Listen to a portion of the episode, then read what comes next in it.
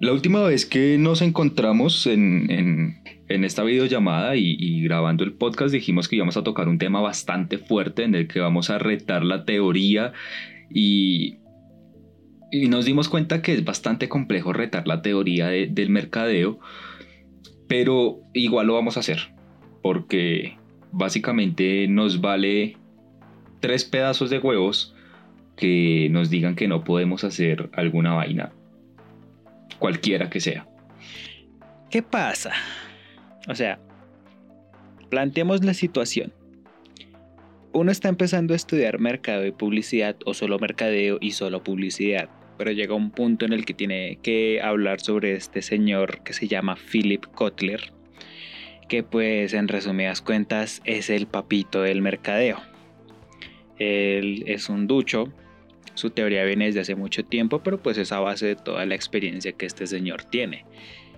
Un montón de libros, investigación que ha hecho y básicamente a uno como estudiante de la carrera desde el primer semestre pues obviamente debe conocerlo, pero yo me imagino que llega un punto en el que al igual que como el pájaro abre las alas y vuela del nido, nosotros debemos ya dejar de ver tanta teoría de Kotler en un momento, e empezar a descubrir nuevas cosas o a incentivar la investigación y el desarrollo, ¿no? El ID, lo que le llaman por ahí, de los estudiantes. Ahí es cuando empieza el debate, ¿no?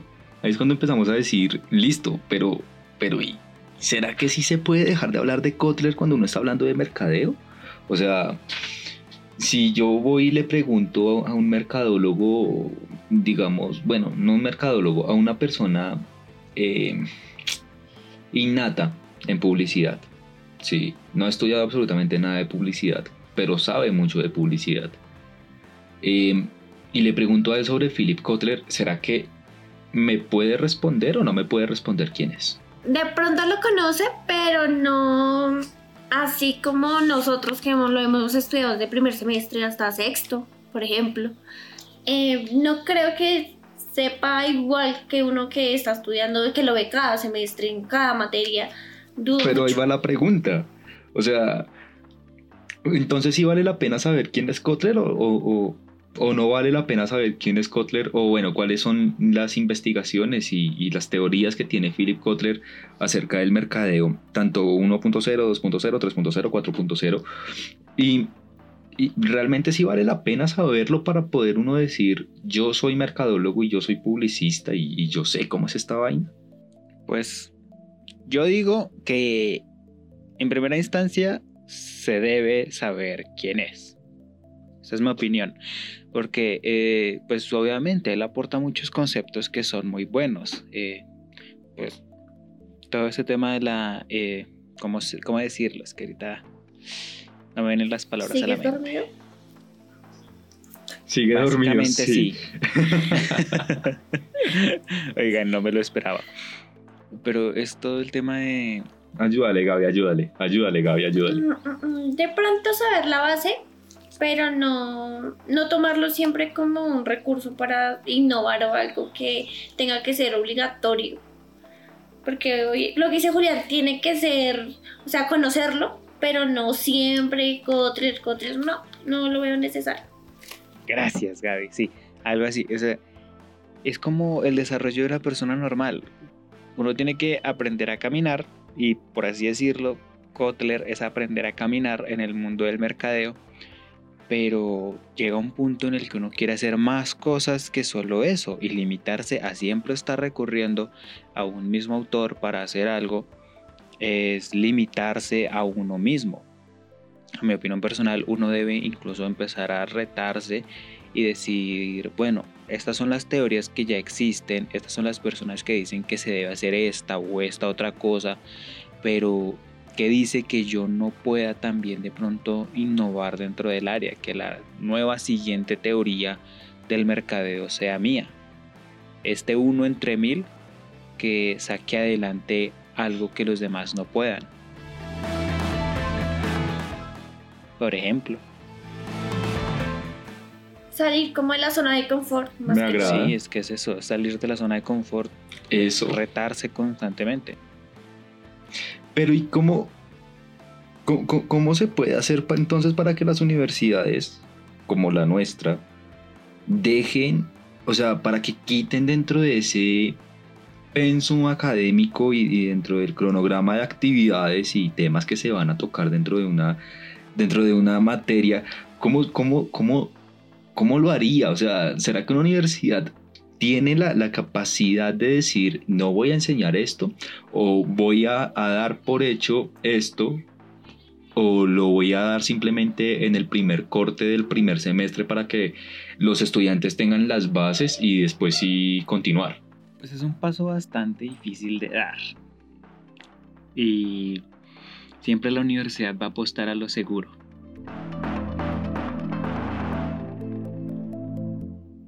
Entonces es difícil que quieran arriesgarse a apostar algo. En ese caso hay que, por ejemplo, optar por personal que vaya con estas tendencias de innovar, que estén de acuerdo con la investigación, pero no abordada desde el tema clásico de una investigación se hace así, así así, porque hasta eso, opino yo, debe cambiar, o si no vamos a quedar todos estancados en los mismos conceptos, pensando siempre las mismas cosas. Digamos que siendo así, yo, yo, yo digo que, que se trata más es de, de que los, tanto los profesores como las universidades, como, bueno, como todo el mundo, como realmente se debería hacer, es que siempre den las bases, porque las bases son importantes para absolutamente todo, pero pues que lo dejen a uno ser libre, weón.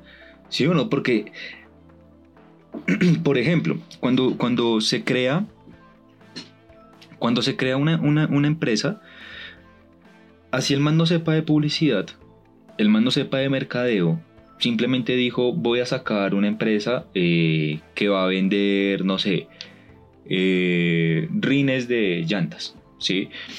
Y para carros, para automóviles. El man sabe que debe tener un producto, que debe tener una plaza, que debe tener obviamente un precio y que obviamente se tiene que hacer promoción, huevón. Porque si no, no, pues no lo van a, a- a reconocer. ¿sí? Pero el man no necesita estudiar cinco semestres, seis semestres, siete semestres a Philip Kotler para entender eso. Con un semestre está bien. Con un corte, el primer Por ahí corte. más o menos, un corte. Bueno, un corte. Parte de la investigación que desarrollamos del equipo investigativo que hizo esta investigación, o sea, nosotros tres, vemos que la base fundamental de estas P's del marketing son cuatro.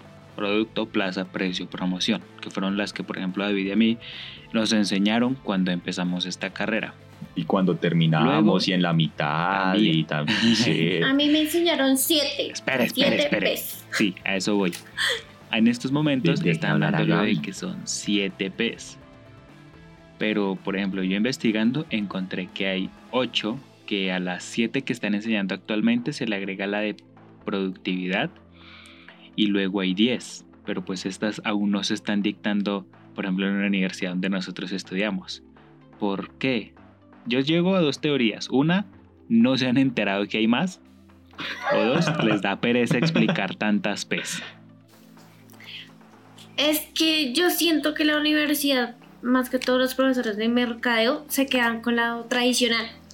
No avanzan, se quedan con lo que ya saben y no investigan más. De pronto no saben todavía que son 10. Porque a mí me dictaron hasta las 7. Y a mí también. Y el lío es que esta vaina de las 10 P's del mercadeo, la publicación yo la encontré que es del año 2014. O sea, no es nuevo. Básicamente estamos retrasados en teoría seis años. Nosotros. Mínimo 6 años, porque aún no descubren la octava P y menos las 10. Así que a partir de aquí todo lo que venga es para aumentar. Entonces pueden ser 6, pueden ser 7, pueden ser 10. Pueden ser más de No sé. 10. Sí. Universidad, sorpréndenos. ¿Qué tanto te vas a demorar en encontrar la décima P del mercadeo? Cuando me gradué.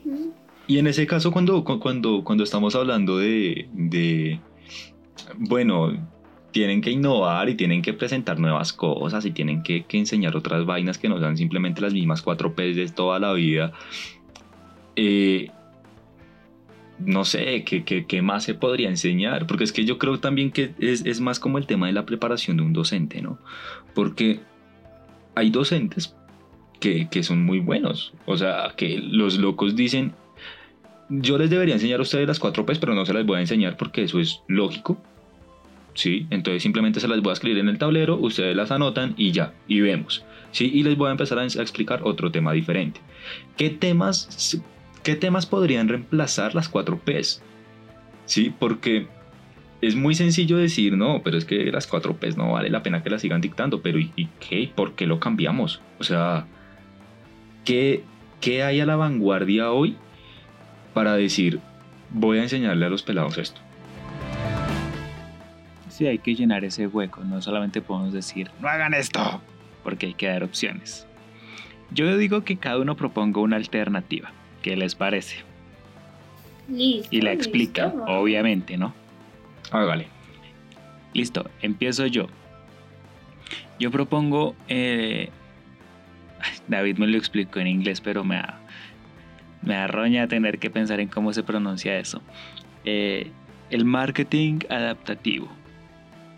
Para mí es algo importantísimo porque básicamente dice que debo adaptarme, como su nombre lo dice, y valga la redundancia, a lo que está pasando actualmente no es una teoría que simplemente se queda en lo que está en el momento de hay que hacer esto, esto y esto en cada campaña, sino que debo acomodarme al mercado, acomodarme a la situación, a la cultura, a todo lo que esté pasando, porque cada factor es importante para que la campaña que yo esté desarrollando, ya sea desde el cargo que yo tenga, es importante que yo sepa cómo afrontarla, cómo tomar de estos factores que a lo mejor podrían ser malos, tomarlos para bien. Porque actualmente póngale una plaza a un producto. Va a ser una pérdida. Con esto del COVID, la plaza... Actualmente la plaza es digital. No cuenta. Actualmente la plaza es digital. La cantidad de e-commerce que hay hoy en día, actualmente la plaza se puede contar como una, como una plaza digital. Están montando también centros comerciales digitales, ferias digitales. Por ejemplo, Hablando de eso, de ferias digitales, pues... qué pena meter tanto el tema, pero pues... A mí me gustan los videojuegos, ¿no? Hay una feria muy importante que se llama E todos L3. los episodios tienen que decirlo, güey. No me importa, no me importa. Y por ejemplo, este es un e- perfecto ejemplo de eso, de adaptación del marketing, porque se hace una convocatoria a diversas empresas que se encargan del diseño y la producción de videojuegos, pero es de forma presencial. Es una vez al año y es la cosa más grande que existe. ¿Y qué les tocó hacer? Pues cancelarlo y reorganizarlo. Ahora se llama el Game Fest y es a través de toda la estación de verano cada empresa va a tener su momento, su espacio especial, un día al azar, que ya se estarán publicando próximamente para que puedan promocionar pues todo lo que van a sacar nuevo o actualizaciones de productos que ya tienen a la venta. Y va a ser totalmente virtual. Eso sí, son avisos parroquiales. Game Fest, perros. Pero se adaptaron. Ah, que no podemos hacer la feria, ¿Vieron lo de Cine Colombia? señora. ¿Vieron lo de Cine Colombia? Lo que van a hacer ahí en el centro comercial Unicentro. No. Desde el 20 de junio van a hacer eh, autocinema. Ah, sí, sí, sí, sí, sí, sí. Se adecuaron y va a ser el único autocinema que va a haber máximo 110 vehículos por función desde las 6 de la tarde. Y se compran las entradas desde la página de Cine Colombia. Por el momento va a ser el único cine, bueno, autocine que va a haber aquí en Colombia, mejor dicho. Y los que no tenemos carro nos sentamos en el andén. No puede entrar. No, pero sí, sí la vi, Ah, qué sí la vi. genial. Me pareció también bastante buena, porque igualmente se mantiene la distancia social, todo ese tema. Y uno Bueno, falta ver si- película. Falta ver si con la cultura colombiana se respeta el, el- el espacio social, ¿no? Porque si han cogido en, en esta época de cuarentena, de que prohibidas las fiestas, de que por favor no haya confinamiento, de que por favor no se emborrachen, y han cogido gente manejando borracha, parce. No sería nada raro que llegaran a hacer in- inspección en, en el autocine y encontraran carros familiares con 8 o 9 personas dentro del carro, weón. Creo que es máximo cuatro personas por carro. Si no estoy mal. Hay que poner límites. Porque no, también lo que dice David, es cierto, esos alcaldes ahí que se van de fiesta, esos senadores congresistas que, uy, hay puente y nos vamos. No, no, no, no, no. Sí, Paseo de olla. fo. Bueno, ahí está mi opción de un relleno. Bueno, o sea, cómo rellenar ese espacio. Marketing adaptativo. Ahora, Gaby, continúa. Yo estoy pensando bien, no sé, para rellenar ese espacio. Es más que rellenarlo, estaba pensando que en vez de, digamos, siempre la teoría de mostrar las cuatro P's, las cinco, las P's que haya, es mejor hacerlo práctico que dejar como la teoría de lado, de escribirlas ahí en el tablero, sino mostrar cómo lo hace una empresa o colocarlos a ellos, bueno, a nosotros, a implementarlas como tal. No Pero sé. ¿cómo? ¿Cómo? Porque podría ser que, no sé, festival de emprendimiento, Y ya está. que ya está. Porque poner a aplicarlas es el festival de emprendimiento que hace la universidad y pues es cuando los que trabajan como promotores, por ejemplo, de venta de motos aprovechan y llevan tantos cascos a la universidad, que siempre hay alguien que lo hace, el típico que vende stickers, el que vende ah, comida. A mí me parece, por ejemplo, supremamente importante, parce, que, que se que se influya muchísimo en el tema del emprendimiento en los estudiantes, weón. Sí, más allá del simplemente hecho de, de decir, eh, este semestre vamos a hacer una feria de emprendimiento y necesitamos que saques un producto o servicio, el cual vas a promocionar en un stand de dos mesas y dos sillas abajo en el lobby. ¿sí? O en, o en- en la sede, en cualquier sede, ¿sí? Creo que es más, ma- más, de, de sentarlos en segundo semestre, ni siquiera en primero, porque en primero me parece que simplemente es una pérdida de tiempo total. En, en segundo semestre sentarlos y decirles a los estudiantes, güey, usted craneese una idea de negocio, innove con esa idea de negocio, haga crecer esa idea de negocio y durante toda su carrera, mejórela. Sí, eso estaba pensando yo también. O sea, ¿Sí? Porque... es que, ¿qué pasa? Qué pena una interrupción ahí. Dale, dale, dale.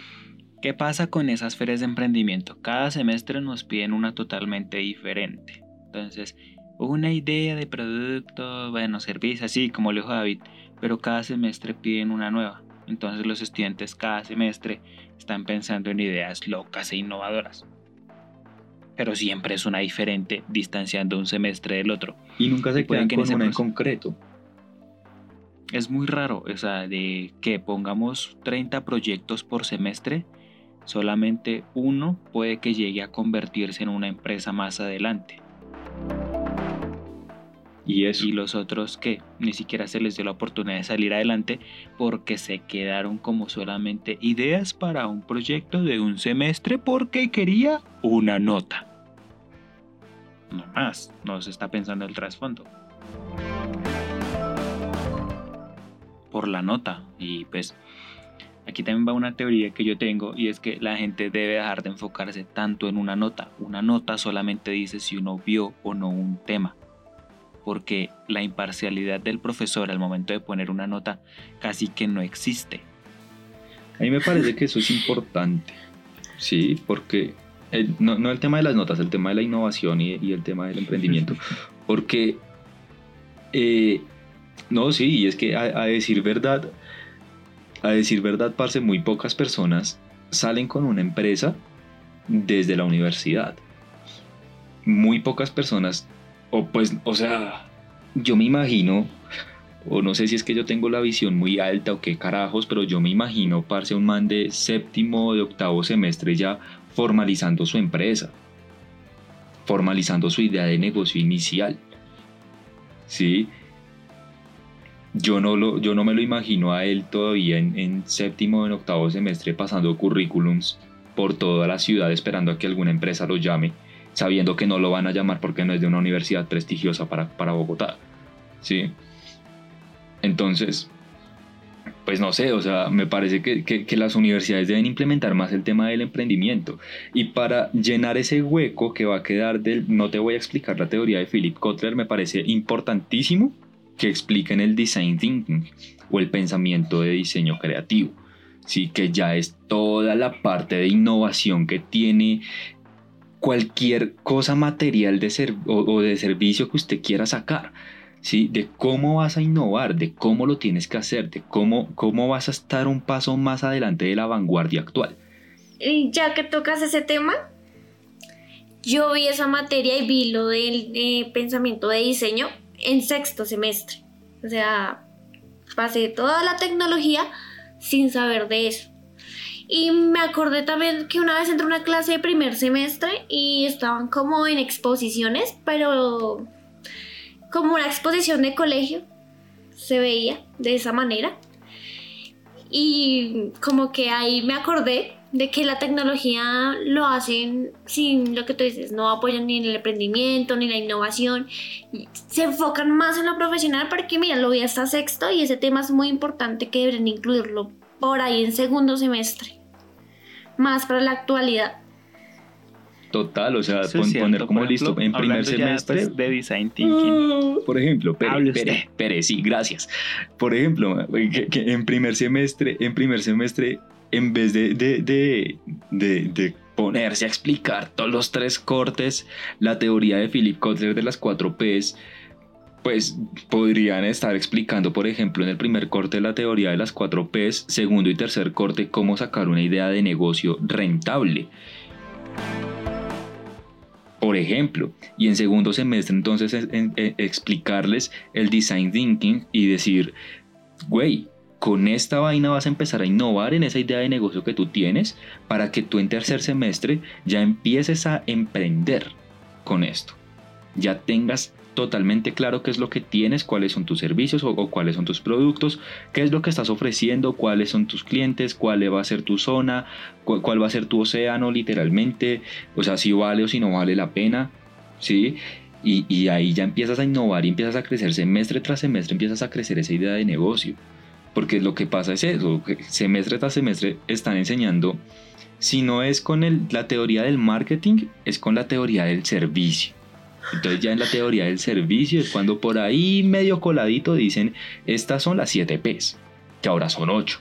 Y Leo, bueno, ahora son 10, ¿sí? Que ahora son 10. Pero los empiezan a colar con nombres de, de, de a decir verdad, de asignaturas que, a mí eso, a mí eso en qué me aporta. A mí en qué me aporta, por ejemplo, aprenderme los 10 puntos de cómo vender si a mí no me enseñan a hablar, weón? Yo necesito que primero me enseñen a, a, hacer una oratoria. A yo pararme con alguien y decirle, oiga, le voy a vender este hueco. Y venderle el hueco. Sí, pero no Porque me digan. recuerdo que nosotros en segundo tuvimos el festival de emprendimiento y la clase para supuestamente saber hablar y expresarse la tuvimos hasta tercero. Ajá. Y era una clase de solo dos horas a la semana.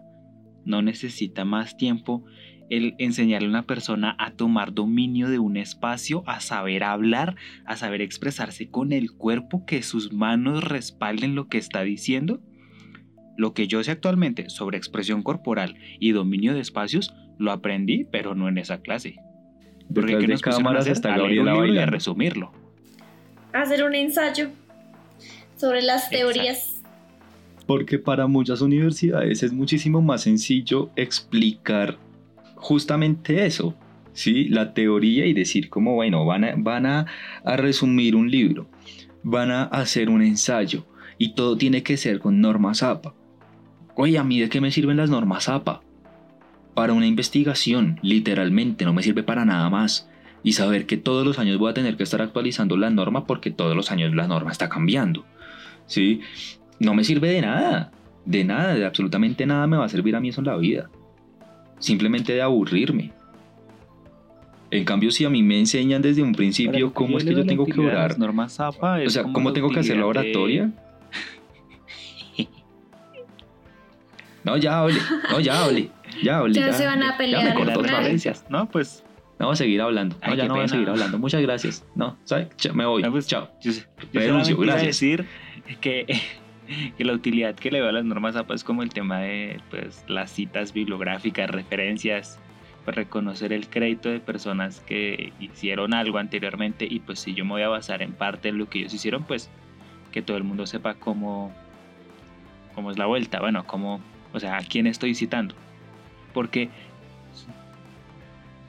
es que, por ejemplo, ¿qué sirve que ay, alguien vaya a la OMS, Organización Mundial de la Salud, para el que no sabe, aunque me extrañaría, pero bueno. ¿De qué me sirve ir allá y llevar la cura para el hambre mundial y que me digan, ay, lo siento, se la rechazamos? Porque no está en normas APA. No cumple las normas APA. A ver, papá, ya estamos para cosas más serias que eso. No es un- o sea, yo opino, yo quiero creer que este pensamiento es más común de lo normal. Que no solamente alguien se va a quedar diciendo, ay, es típico pensamiento de chico joven que no sabe cómo es el mundo. Aquí ha tocado comer mierda y esa conclusión la llegué hace mucho tiempo. Opino yo, humildemente. Qué pena. Gaby, ¿qué dice? Ga- Gaby, habla. Estoy Por aquí favor. procesando toda la información. Bueno, A ver, por ejemplo, hablemos de ideas de proyectos que nos tocó hacer en esas ferias de emprendimiento. Empezando por Gaby. para una clase que me acuerdo que se llama ¿Qué ideas te tocó hacer en esas ferias? Precio. Eh, hicimos una feria de, mm, de, de- de comida y nosotros vendíamos taquitos ahí en la principal. Con lo que ustedes decían, el stand, que la publicidad, que las muestras, que no sé qué. Y así eso lo hicimos como en tercer semestre. Pero nada más. Como que algo mejor. De hecho, creo que una feria dirigida como al marketing, ese tipo de innovaciones, pero era más como de comida, de ropa. Y, pero listo, digamos como que tú, tú tienes como esas... Bueno, ¿qué, qué ideas así de, de- de emprendimiento has tenido a lo largo de la carrera, teniendo en cuenta que estás en sexto semestre y muy probablemente has tenido seis ideas de emprendimiento con la universidad? Hubo una que era para mm, el consumo de mascotas. ¿Cómo afectaba, Ujú. digamos, en la actualidad? Ya que las personas pues no ven a los perritos ni a los gaticos como animales, sino como hijos, incluyéndome. Entonces, eso cambiaba que la gente prefería tener perros, gatos a hijos. Y les compraban ropa, y les compramos ropa, les compramos juguetes, comida, todo. Les ponen moños que luego se les van a caer. Para que se vean divas, Se sientan como señores. con el estilo. Eh, hice un emprendimiento sobre ese tema. También hablaban mucho sobre ese tema, lo mostraban en los seminarios, en lo del brandófono y moca y todo eso. Pero ahí quedó, quedó como en quinto semestre. Pero ¿y siempre, siempre estuviste avanzando con ese mismo emprendimiento o tuviste más ideas de negocio? Demasiadas, o sea, cada corte era una distinta, imagínate cuántas. De Tigo, de mm, los taquitos, la de las mascotas, Y, y- y en cada, mm, en cada lo una- de exportar en cada una de esas ideas de negocio que tú tuviste, en el momento en el que tú la ibas a presentar, siendo completamente sincera, Gabriela, completamente sincera, tú te sentabas sola o con tu equipo de trabajo a hacer una matriz de las cuatro P's para saber si lo estabas haciendo bien. Jamás, o sea, jamás nos pusimos en eso. O sea, la verdad, nada que ver. pero de cierta manera se incluyen las Obviamente 4Ps. se incluyen, pero no me va a colocar precio, plaza, no. Claro, o sea, digamos que ya las 4 Ps es, es lo que le estaba diciendo ahorita con el ejemplo del man que vende rines.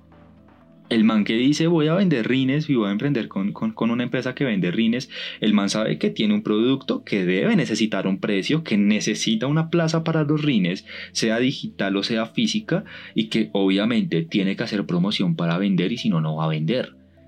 Pero él ya lo sabe porque eso ya básicamente está metido dentro de uno, ¿sí? Uno no saca un producto sin un precio. Uno no ofrece un producto sin una promoción.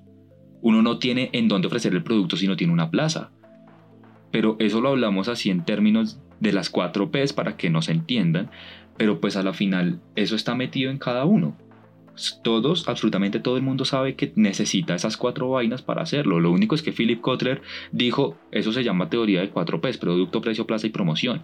¿sí? Y después empezaron a alargar y alargar y alargar la vaina, pero eso no me sirve de nada que a mí me enseñen académicamente la teoría durante 7, 8, 9 semestres completos para yo salir y no emprender. ¿Qué pasa, perros? Y con eso digo la universidad. Porque sí, por ejemplo, con David nosotros hicimos muchos proyectos de emprendimiento y recuerdo que hubo uno que incluso recibió ofertas. Pero se quedó en eso. Era un trabajo para un semestre. ¿Cuál? El spa móvil. ¡Ay, sí! Uy, sí. Cerrando un poco ya el, el- el tema y todo. ¿Vale o no vale la pena seguir explicando las 4 Ps? No, no vale la pena. Yo creo que ya dejamos el tema bastante claro. Igual no las estoy usando. Es que es increíble, o sea, yo les estaba comentando y quiero que los oyentes sepan también por qué decidimos hablar acerca de este tema. Y es que no- nos, nos aburrimos, nos aburrimos que todos los semestres nos tuvieran que estar exigiendo las 4 Ps o las 7 Ps, de- porque según eh, muchos docentes son las 7 Ps del servicio y realmente son 7 Ps de marketing, ¿sí? no importa si es servicio o producto, que, es que se aplique mejor para el servicio que para el producto es completamente diferente, no, no, no, no in- no influye en nada, al final es marketing, ¿sí? Marketing mix. Marketing. Eh, no, el man es... eh, eso es un tema en el que vamos a discutir o después. la pelea de que producto Bueno, y servicio es lo mismo. Que el servicio viene siendo un producto. Intangible, pero lo sí. es. ¿Sí? O como el Exactamente. debate de Entonces, el hay- mercadeo crea o despierta necesidades. hay- hay que- Este tema. El, el mercadeo, a ver, Gabriela, ¿el mercadeo crea o, o despierta necesidades? No empecemos aquí porque se alarga Sí, esta mejor vaina. para el otro, porque si no me inspiro. Pero eh, se, se trata de eso, o sea, de que vea más, más allá, porque nosotros sabemos que esto no lo, va, no lo va a escuchar el rector de ninguna universidad, ni lo va a escuchar el decano de ninguna universidad. Yo- nosotros sabemos que lo va a escuchar un estudiante. Nosotros sabemos que lo están escuchando los pelados que están entrando en mercadeo y publicidad o que van en la mitad de la tecnología o que están empezando su nivel profesional de, de, de mercadeo y publicidad o de mercadeo o de publicidad. ¿Sí? Y es viejos, o sea... Déjale esa dejen de- pregunta, de- deja esa pregunta dejen- para ellos. dejen de que, que, que las universidades les, les vea la cara. O sea, ya paren con esa vaina, porque es que no sirve de nada, de nada nos sirve que todos los semestres les, les estén diciendo y les estén explicando exactamente lo mismo de siempre, que es las 4 Ps de Philip Kotler, y que porque no se aprendió el orden de las 4 Ps de Philip Kotler, entonces va a perder el semestre. Güey, no. No, o sea, la cosa va muchísimo más allá hoy en día con el tema tecnológico, la digitalización, la, innovación que hay hoy en día con el I más más I, ¿sí? O sea, hay muchísimas cosas por las que se tiene que aprender que simplemente decir, voy a enseñar las cuatro P's. Ah, bueno, yo iba, era al, caso de que, listo, empezamos a hablar también acerca del tema porque a mí se me ocurrió una, una muy grande duda existencial y fue, bueno, vale la pena decir y resaltar que no, sirve de nada hablar de las cuatro P's o simplemente somos tres pelados rebeldes que queremos decir que eso no sirve, güey. Entonces le pregunté a gente famosa en mercado de publicidad y les dije, güey, ¿sirve o no sirve hablar de las cuatro P's? Y todos concluyeron en que no sirve de nada. Todos, o sea, si ya los grandes exponentes de publicidad dicen eso no sirve de nada, entonces ¿por qué seguimos formando a los estudiantes diciéndoles que las 4P sirven? Porque la universidad no cambia. Cuéntanos, David. Todos es quiénes. ¿Con quiénes habló? Démosle nombre a esas voces que opinan que es bonito conocer ese concepto, pero no tiene importancia seguir pensando que es como la Biblia del mercadeo. Hablé con eh, el ex vicepresidente creativo de Disney, Duncan Wharton. Eh, hablé con el CEO founder de Exma, eh, Fernando Ansúrez. Hablé con Brandon. Joder, se me olvidó el apellido. Bueno, el creador de la marca Lebrand y eh, al que se le conoce como el loco del bigote. Hablé con un con el director no me acuerdo si es director creativo sí con el director creativo de la agencia BTL Arde y hablé con bueno hablé con otros con, con otros chicos que también trabajan en agencias publicitarias eh, no sé como copy seniors ejecutivos de cuenta eh, community managers eh, Parce, se me olvidó el nombre del otro loco con el cable, güey. Bueno, es otro man también influyente en Estados Unidos con respecto al tema de mercado y publicidad. En la descripción les voy a poner el nombre, no me acuerdo cómo es el nombre. En la descripción les voy a poner el nombre. Se los prometo. Por favor. Terminemos con eh, el reto o la pregunta de la semana. La pregunta de la semana. ¿Quién la quiere poner? La pregunta que David me Gabriela. parece. A mí me parece que esa quedaría perfecta. Yo la estoy A ver, pensando dila. todavía.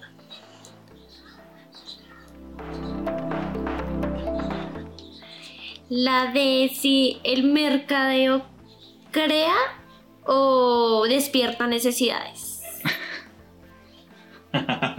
Pero eso que tiene que ver con el tema, güey. No, tengo, tengo esa pregunta y me la, voy a- me la voy a quedar. Ya. Pero es No, que vaya al tema. Una, una- una pregunta con respecto al tema para que los oyentes nos respondan. Mm. No sé, yo creo que el tema ya es demasiado claro. ¿Qué, qué otra cosa preguntarían de las cuatro? Mi P? pregunta va un poquito como a pensarla y analizarla por dependiendo de la situación o del punto de vista. Hagamos de cuenta que la persona X que esté escuchando esto ya está estudiando esta carrera o tuviera la oportunidad de estudiar otra o está considerando empezar una carrera en la universidad. Ujú. ¿Le gustaría que durante toda la formación como profesional le estén recalcando siempre un concepto una y otra y otra y otra y otra vez hasta que termine? Como es el caso que nosotros exponemos actualmente. ¿Se lo aguantaría? Llegaría a un punto en el que diría, ¿qué les pasa? Algo nuevo, por favor. O cambiemos de tema. Yo propongo esa.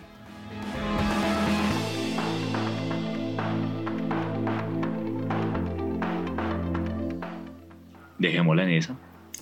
Listo, esa podría ser. Porque se quedaron callados. Analizando Sí, la no, vida. dejémosla en Yo esa. sigo Pues es que, pensando. es, que, es que a mí no se me ocurre, a mí no se me ocurre otra pregunta más allá del simplemente, ¿usted está de acuerdo con las cuatro pesos no? Sí, porque pues, o sea, en forma de educación, ¿no? Porque pues todo el mundo tiene que estar de acuerdo con las cuatro Ps, pero, Sí. pero en forma de, de- de educación académica y todo, y profesional, ¿valen la pena las cuatro Ps o no valen la pena las cuatro Ps? También pueden ser las dos. O una como complemento de otra. Vale la pena las 4 Ps más allá de que se expliquen por todo un semestre o un corte. Y si en caso de que valiera la pena más allá de un semestre o un corte, ¿se aguantaría que se lo explicaran toda la carrera? No, y no, ya estoy cansada. ¿Está usted de acuerdo con que cambien? Ya sé, esa va a ser la pregunta, Parso.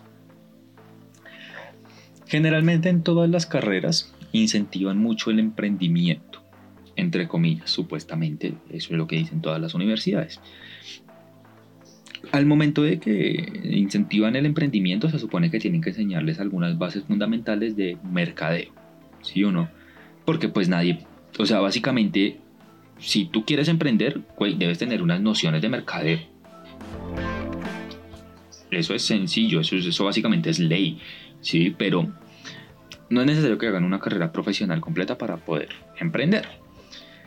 La pregunta es, si usted va a emprender, amigo emprendedor, si usted... Aquí está la invitación. Marque al 18000-9090. si usted va a emprender, si usted va, va, va, va, o tiene una idea de negocio y, y la está empezando a implementar, no sé, o toda la vaina, ¿a usted qué le parece más importante en su carrera universitaria? Que le enseñen las cuatro P's fundamentales del mercado y la publicidad o que le enseñen design thinking para que aprenda a innovar en un mundo completamente competitivo. Ay, ¡Oh! Se prendió la esta. rompiste, la rompiste. Marque al 018-9090 y reserve su cita. Dejémosla en eso. A mí me gustó. Me encanta, sí, así. me encanta. Dejémosla Ahí, así. Por otro lado, ya para concluir, chicos, no se dejen ver la cara. A lo bien, a lo bien, no se dejen ver la No cara. dejen robar, No que sean- se les robe la No sean así. Sí, no sean así, no, no se hagan ese mal, porque son así. Y ya. Muchas gracias por habernos escuchado el día de hoy.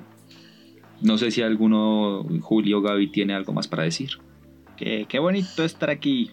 Pero también es muy bonito cuando la gente usa bien el tapabocas en la calle. Ir a dormir. Uy, es que me da rabia llave. Uy. No voy a hablar más del tema porque esto se censuraría automáticamente. O nos ponen una restricción bien Sí, perra así en el. ¡Ah! Tómelo. Entonces no. Solamente quiero decir eso. Colocaría el pitico, el Ya, por mi parte no es más. Bueno, entonces no siendo Por más, la mía tampoco. nos veremos exactamente el próximo miércoles. Ay, nos veremos, vea, sí, usted por qué me sigue dejando decir nos veremos. Nos escuchamos el próximo miércoles eh, con otro tema bastante interesante. Eh, es un tema un poco mm, bien cortico realmente, pero, pero es un tema que también nos pone a pensar y nos pone a abrir la testa un, un ratico. La idea es esa. En cada capítulo. Así que nos vemos. Señoras y señores, no fue más. Muchas gracias, por favor, salgan en orden. Adiós.